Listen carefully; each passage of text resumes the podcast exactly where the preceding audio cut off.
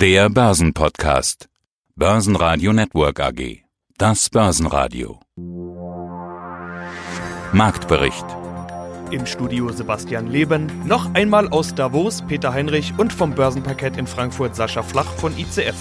Außerdem hören Sie diesmal Marktanalyst Christian Henke von IG zu den jetzt wichtigen Marken im DAX, zu den Jahreszahlen von Secunet CFO Thomas Pleines, ETF-Experte Thomas Meyer zu Drewer zu ETF-Einsteigerprodukten und aus Davos den DWS-Aufsichtsrat Christian Strenger zu den Themen der Hauptversammlungssaison, den internationalen Anlagestrategen Heiko Thieme zur Trump-Rede und WEF-Kenner Andreas Scholz mit einem Fazit zum Weltwirtschaftsforum 2020.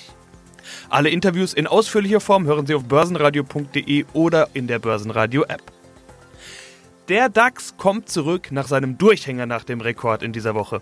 Er beendet die Woche mit plus 1,4% und 13.577 Punkten. Sascha Flach ist mein Name. Ich arbeite hier für die ICF Bank auf dem Parkett in Frankfurt und wir betreuen so um die 700.000 derivate Produkte. Also wer bisher irgendwie das Gefühl hatte, das Jahr startet erst so langsam, braucht bisschen, bis man in die Gänge kommt. Spätestens seit dieser Woche sind wir ja wohl alle voll drin. Neuer DAX-Rekord, Berichtssaison, WEF in Davos und die erste EZB-Sitzung des Jahrzehnts. Alles in eine Woche gepackt. Und obendrauf noch ein Virus, der in China rumgeht und irgendwie Angst verbreitet. Sascha, wie sieht's aus? Was davon war euer Thema? Vermutlich am meisten noch der DAX-Rekord, oder? Ja, natürlich der DAX-Rekord. Also der Virus interessiert derzeit hier auf dem Paket noch niemand, weil wir haben ja ein neues All-Time-High festgesetzt bei 13.639 Punkten im Future. Das war schon mal eine Hausnummer. Da hat der Markt sehr viel Kraft gezeigt und ansonsten steht Davos noch auf dem Schirm, aber irgendwie habe ich den Eindruck, die gute Stimmung hält eher an und schlechte Nachrichten drücken wir weg. Ja, so schlimm kann diese Virusangst ja dann doch nicht sein. Okay, es ging mal runter, vor allen Dingen in Asien und in den letzten Tagen auch wieder im DAX nach dem Allzeithoch. Aber jetzt sind es ja nur noch rund 100 Punkte bis zum aktuellen Rekord. So groß genau. kann die Angst nicht sein. Oder habt ihr halt einen Mundschutz an? Also sagen wir es mal so, in China und in Japan sind die Dinge langsam ausverkauft. Bei uns kam das alles noch nicht an und die Chinesen haben jetzt, glaube ich, das sind jetzt roundabout 25 Millionen Leute in Quarantäne gesetzt. Ich meine, das ist halt annähernd so ein Drittel schon von der Bevölkerung der Bundesrepublik Deutschland, aber das kommt hier noch nicht an und China hat eine Bevölkerung von 1,4 oder 5 Milliarden. Das kann man sich prozentual mal ausrechnen, das interessiert auch noch keinen, aber das sollte man definitiv im Auge behalten, weil ganz einfach die Verstrickung durch den Flugverkehr und müssen wir mal schauen, inwieweit sich das noch ausbreitet oder die Chinesen es halt wirklich in den Griff bekommen. Die haben halt noch ein kleines Trauma mit dem SARS, was damals so ein bisschen schief gelaufen ist bei denen und jetzt wollen sie alles besser machen, aber schauen wir mal, wie aggressiv dieser Virus wird. Ja, guten Tag, mein Name ist Christian Henke, ich bin Senior Markenanalyst bei IG in Frankfurt.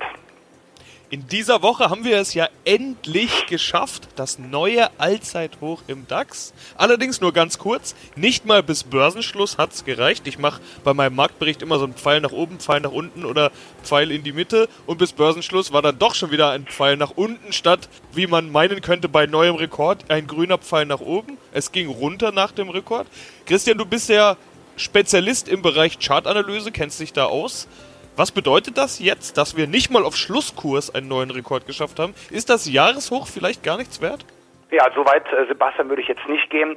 Das war natürlich schon mal ein Erfolg, aber es war nicht der Befreiungsschlag. Und da haben sich, glaube ich, auch sehr viele die Augen gerieben an dem Mittwoch über 13.600. Viele sahen doch jetzt das Allzeithoch aus dem Jahr 2018 kurz vor dem Fall. Und wie du schon gesagt hast, am Ende der Handelssitzung bei der Börsenglocke, Schlussglocke, da schloss der DAX drunter.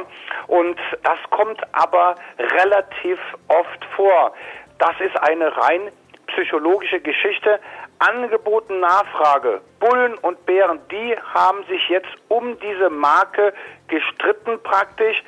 Ja, ja, jetzt momentan erstmal hatten die Bullen das Nachsehen, mussten sich zurückziehen wie ich das auch jetzt heute ge geschrieben habe in einem Marktkommentar, das ist jetzt dieses, diese Operation Rekordjagd, die wurde jetzt erstmal aufgeschoben, aber nicht aufgehoben. Das heißt also, es besteht weiterhin die Chance, dass der DAX weiter nach oben strebt, neue Rekordstände halt in Angriff nimmt.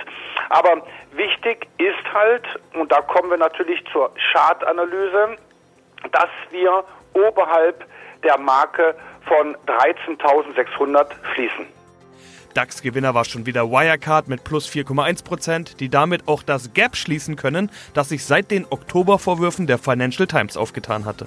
Ebenfalls gut zulegen konnte RWE und Fresenius Medical Care.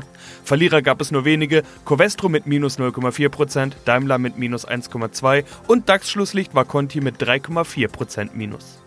Im Gespräch war außerdem Bayer, die möglicherweise den Glyphosat-Streit in den USA für 10 Milliarden Dollar beilegen können. Und die Deutsche Bank möchte der Hauptversammlung im Mai Ex-SPD-Chef Sigmar Gabriel als Aufsichtsrat vorschlagen. Ja, Thomas Kleines, CFO der Secunet AG seit 20 Jahren und verantwortlich für Investor Relation und die administrativen Tätigkeiten bei der Secunet. Okay, da ist eine gewisse Sicherheit da und die steckt bei Ihnen ja auch schon im Namen. Secunet Security Networks. Es geht bei Ihnen um IT und Cyber Security, ganz große Themen unserer Zeit. Und das zeigen auch Ihre vorläufigen Jahreszahlen, auf die wir jetzt eingehen wollen. Jahreszahlen 2019. Neue Rekorde. 39% Umsatz plus auf 226,9 Millionen Euro. Eben plus 23% auf 33,2 Millionen. Woher kommt dieser Schwung? Das eine ist, dass wir uns mit dem Thema Security nicht erst seit äh, zwei, drei Jahren beschäftigen, wie vielleicht viele Konkurrenten, die das Thema jetzt erkannt haben und äh, ein Stück weit auf den Zug aufspringen wollen. Wir betreiben das seit 20 Jahren intensiv, insbesondere auch in Kooperation mit unseren Kunden, die dann eher behördlich zu positionieren sind. Das heißt, unsere Erfahrung von 20 Jahren zahlt sich jetzt auch aus in diesem Thema und der Sprung kommt auch durch Ausweitung unseres Geschäftes. Wir haben im letzten Jahr den E-Health-Bereich mit adressiert mit einem Connector, ein Gerät, was jeder Arzt äh, in seiner Praxis installieren muss, um eine sichere Anbindung an äh, medizinische Plattformen zu realisieren. Dieses Projekt und auch die anderen gut laufenden Geschäfte haben dafür gesorgt, dass wir ein so exzellentes Jahr zeigen konnten. Ja, dann greife ich dieses Arzt Gesundheitsthema gleich mal raus, diesen Gesundheitskonnektor für Arztpraxen. Wie wichtig war das für Sie und auch für die Zukunft? Es gab ja Investitionen im Vorfeld. Die haben sich also gelohnt oder wie, wie beurteilen Sie das? Ja, die haben sich gelohnt. Wenn Sie unsere Segmente sehen, dann ist dieser Konnektor im Business-Segment zu verordnen. Da werden Sie sehen, dass wir im Vergleich zum Vorjahr sicherlich an die 40 Millionen mehr Umsatz durch dieses Konnektorgeschäft erzielen konnten. Ein sehr schöner Effekt. Der lässt sich leider da es hier um eine Erstausrüstung sich handelt, nicht so fortschreiben in die Zukunft, aber es werden weitere Potenziale erschlossen werden, vielleicht nicht mehr in der Höhe, aber sicherlich wird das ein äh, stabiles äh, Geschäft für Seconet in der Zukunft sein und zeigt auch, dass hier wiederum die Expertise von Seconet in einem spezialisierten, hochsicheren Marktumfeld, was hohe Anforderungen an die Technologie stellt, dass wir da auf jeden Fall punkten können und nach unserer Einschätzung da jetzt äh, den zweiten Platz im Wettbewerb belegen hinter den Spezialisten, die eigentlich schon seit Jahrzehnten Arztpraxen Software herstellen, sind wir als Neueinsteiger sehr zufrieden damit, den zweiten Platz erobert zu haben und werden das auch fortschreiben. Außerdem endet an diesem Freitag das World Economic Forum in Davos. Wir berichten auch am letzten Tag noch einmal für Sie. Heiko Thieme, globale Anlagestrategie, diesmal aus der Höhe von 3000 Metern über Davos. Und geiles Wetter. Also ich habe meine Sonnenbrille vergessen. Es ist unglaublich schön hier in Davos, wettertechnisch. Wie ist das Wetter politisch? Trump war hier, Greta war hier. Äh, ich würde das Ganze überschreiben mit Davos ist dieses Jahr Greta. Das ist richtig. Greta, die jetzt 17-Jährige, dominiert in gewisser Weise die Grundthemen, aber die Begründungen differieren doch. Das muss man hier erkennen. Wir haben dann das Kontrastprogramm, das wäre höflich ausgedrückt, von Donald Trump gesehen. Er hat eine Wahlrede hier gehalten, die eigentlich für seine Wahlplattform in den USA bestimmt war und nicht für das Publikum hier in Europa und der restlichen Welt. Er hat wieder, um hier meinen Freund Josef Stiglitz zu zitieren, der Nobelpreisträger nicht wahr, für Volkswirtschaft, der gesagt hat, normalerweise lügt er sechsmal am Tag, diesmal hat er achtmal gelogen. Das heißt, Fehldarstellung seiner Rede gehabt, die auch seine Mitarbeiter geschrieben haben. Also offensichtlich kann man auch in seinem Mitarbeiterstab nicht unterscheiden zwischen Fakten und Nicht-Fakten, sprich Lügen. Es wurde übertrieben, aber dennoch hat Trump eines gesagt, das ich unterstreichen würde, nicht weil er es gesagt hat, sondern weil es generell stimmt, weil es an Ronald Reagan erinnert, der Optimismus. Bei uns fehlt der Optimismus in der heutigen Gesellschaftsform. Wir kritisieren alles. Es sind da die Umweltfragen, nicht wahr? Es ist hier die Sustainability, aber immer im Negativen. Wir müssen auch positiv denken. Denn, und hier rede ich mit Ronald Reagan, ein Mann, den ich sehr verehrt habe. Das geht aber immerhin 40 Jahre zurück. Ronald Reagan hatte eine Vision. Trump predigt Hass und Zerspaltung. Reagan hat eine gemeinsame Basis gesucht und hat sie auch gefunden. Und das heißt aus meiner Sicht heute, übertragen auf die heutige Zeit, ja, die Welt steht vor Herausforderungen, aber wir können sie gemeinsam lösen. Die Umwelt muss geschützt werden. Ob das Wort Sustainability das richtige Wort ist, darüber könnten wir uns streiten. Das wären aber zwei Stunden zusätzliche Diskussion, die wir in den nächsten Wochen einmal machen werden. Christian Strenger, Aufsichtsrat der DWS, größte Fondsgesellschaft in Deutschland. Sehr intensiv in Sachen Corporate Governance seit 25 Jahren unterwegs. Dort auch äh, akademisch tätig bei der Handelshochschule in Leipzig und auch regelmäßiger Besucher bei Hauptversammlungen, bei denen ähm, Sünder in dem Umgang mit dem Geld der Aktionäre festzustellen. Jetzt kommt ja wieder die Hauptversammlungssaison. Haben Sie schon einen Terminkalender, wo, Sie wissen, Sie gehen dahin, um mal ein bisschen um Ordnung ja. zu schaffen? Ja, das beginnt äh, Freitag nächster Woche äh, mit ThyssenKrupp. Das wird sehr umstritten sein, weil das Unternehmen in äh, doch schweres Fahrwasser geraten ist, auch leider durch einen Aufsichtsrat, der wenig überzeugend die Dinge betrieben hat, der ständig auch dem Vorstandsvorsitzenden, zunächst Herrn Hiesinger und äh, danach dann auch Herrn Kerkhoff, das Leben dadurch schwer gemacht hat, dass man sich nicht entscheiden konnte, was man wirklich wollte. Und das kommt auch insbesondere dadurch, dass dort die entscheidenden äh, Personen ähm, wenig die Voraussetzungen erfüllen, die ThyssenKrupp in seinen eigenen ähm, Bedingungen für Aufsichtsräte auch genannt hat, nämlich solide Kenntnis der Aktivitäten, Internationalität. Stattdessen haben wir dort eine äh, sehr gestandene äh, Professorin, deren Expertise aber in Statistik ist. Oder ganz neu jetzt für äh, die Firma Cevian, den 18-prozentigen zweitgrößten Aktionär, kommt nun eine Dame zur Wahl in den Aufsichtsrat, deren Stärke in äh, der Raumplanung liegt. Und das ist natürlich etwas, wo der Aktionär sagt, kann das gut gehen, zeigt aber, dass dieses Unternehmen in einem Zustand ist, wo man jetzt wirklich dringend Fachleute mit überzeugender Qualität bräuchte. Nur so leicht findet man das natürlich auch nicht. Ja, mein Name ist Andreas Scholz. Ich arbeite für den Deutschen Fachverlag DV Mediengruppe. Wir sind in Davos und richten unter anderem aus Frankfurt Meets Davos und unsere Aktivitäten. Eurofinance Week, da kennen wir uns ja von, ist so unser Flaggschiffformat im November. Beginnen wir mit Trump. Also ich würde Davos 2020 die Überschrift geben, Davos ist Greta.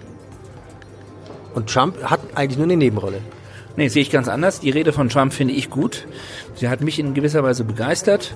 Äh, es ist, ich habe es ja auch hier gesagt, es ist nicht die Frage der Politik, da kann man unterschiedlicher Meinung sein, aber es ist mir zu viel Untergangsszenario, es ist zu viel, wir gehen alle kaputt, sondern äh, ein bisschen Hysterie in gewisser Weise. Wir brauchen mehr Optimismus, mehr Zuversicht.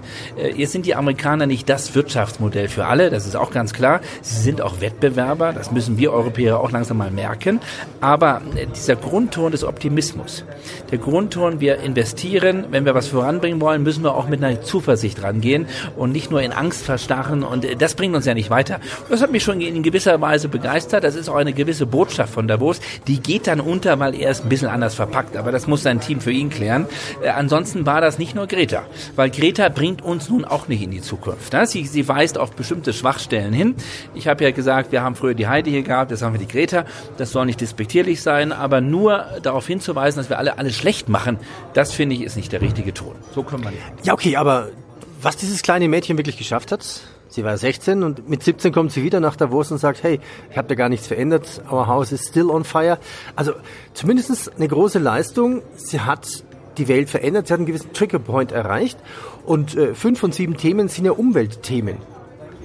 Ja, die größten Risiken, das Weltwirtschaftsforum veröffentlicht ja den globalen Risikobericht und die äh, fünf größten Risiken sind direkt verbunden mit dem Thema Klima und Umwelt. Ich finde, ganz ehrlich, hier wird es im Moment verkauft. Schwab braucht ein Motto. Ja? Und das Motto in diesem Jahr ist das Thema Klimawandel, äh, Bäume pflanzen. Alles richtig. Wir Jetzt muss man erklären, Schwab ist der Gründer vom, vom BEF. Ja. ja, und der muss es verkaufen, mal ja. ganz ehrlich. Und das ist, da kommt natürlich die Greta recht. Letztes Jahr konnte sie nur eine Videobotschaft absetzen, sie war gar nicht zugelassen, sie ist hergekommen. Sie verkörpert auch diese neue Bewegung, die ich gut finde. Aber ich finde, man muss es relativieren. Man muss es relativieren. Es passiert eine ganze Menge. Und ich habe es ja hier gesagt, man muss in Technologien investieren, die uns auch voranbringen. Dafür braucht es aber auch Geld. Es braucht, es braucht ein, ein Ökosystem, was das Ganze auch voranbringt. Und da hilft uns die Greta nun wirklich nicht weiter. Aber sie weiß, weist auf die Schwachstellen hin. Aber ich, ich finde es nicht richtig zu sagen, es tut sich nichts. Das ist der falsche Ton und dieser Ton bringt uns nicht weiter. Thomas Meyer zu Drewer. Ich arbeite für Luxor und leite dort den öffentlichen Vertrieb. Eines der Möglichkeiten, Aktien zu sparen, ist natürlich ETF. Setzen wir mal voraus, der Hörer weiß, was ein ETF ist in diesem Interview. Exchange Traded Funds. Was ist denn so das typische Einsteigerprodukt von einem ETF? Also ich bilde ja quasi einen Index nach. Es ist idealerweise, das muss ich dazu sagen, idealerweise der MSCI World. Was steckt dahinter? Viele Fragen und deshalb äh, vielen Dank für Ihre Frage. Wofür steht eigentlich MSCI? Ist auch eine Frage, die immer wieder mal aufkommt. Morgan Stanley Capital International, das ist ein Indexanbieter. Hier in Deutschland kennen die meisten natürlich die Deutsche Börse oder Stocks, die auch beide große Indexanbieter sind. Und der MSCI World deshalb, World für Welt, ist es ein Fonds, in dem dann die Aktien aus 24 äh, entwickelten Ländern sind oder industrialisierten Ländern. Und das sind rund 1650 Werte. Und diese Wertentwicklung dieser Aktien, die dort drin sind, bildet typischerweise ein ETF auf den MSCI World nach. Was ist der Vorteil? Der Vorteil ist, dass man sehr breit aufgestellt ist. Und da kommen wir jetzt wieder zu Ihrer Eingangsfrage, nach was denn eigentlich so gefragt wird. Und meine Antwort natürlich, wie geht es weiter, insbesondere in den USA. Und alles, was wir wissen, alles, äh, was wir an Studien, an Ergebnissen kennen, ist, dass breite Streuung gerade auch in schwierigen Zeiten wichtig ist. Aber vor allen Dingen erlaubt natürlich der MSCI World als Einsteigeprodukt wirklich nicht nur breit aufgestellt zu sein, sondern das schon für kleines Geld zu können. Sparpläne beispielsweise schon ab 25 Euro.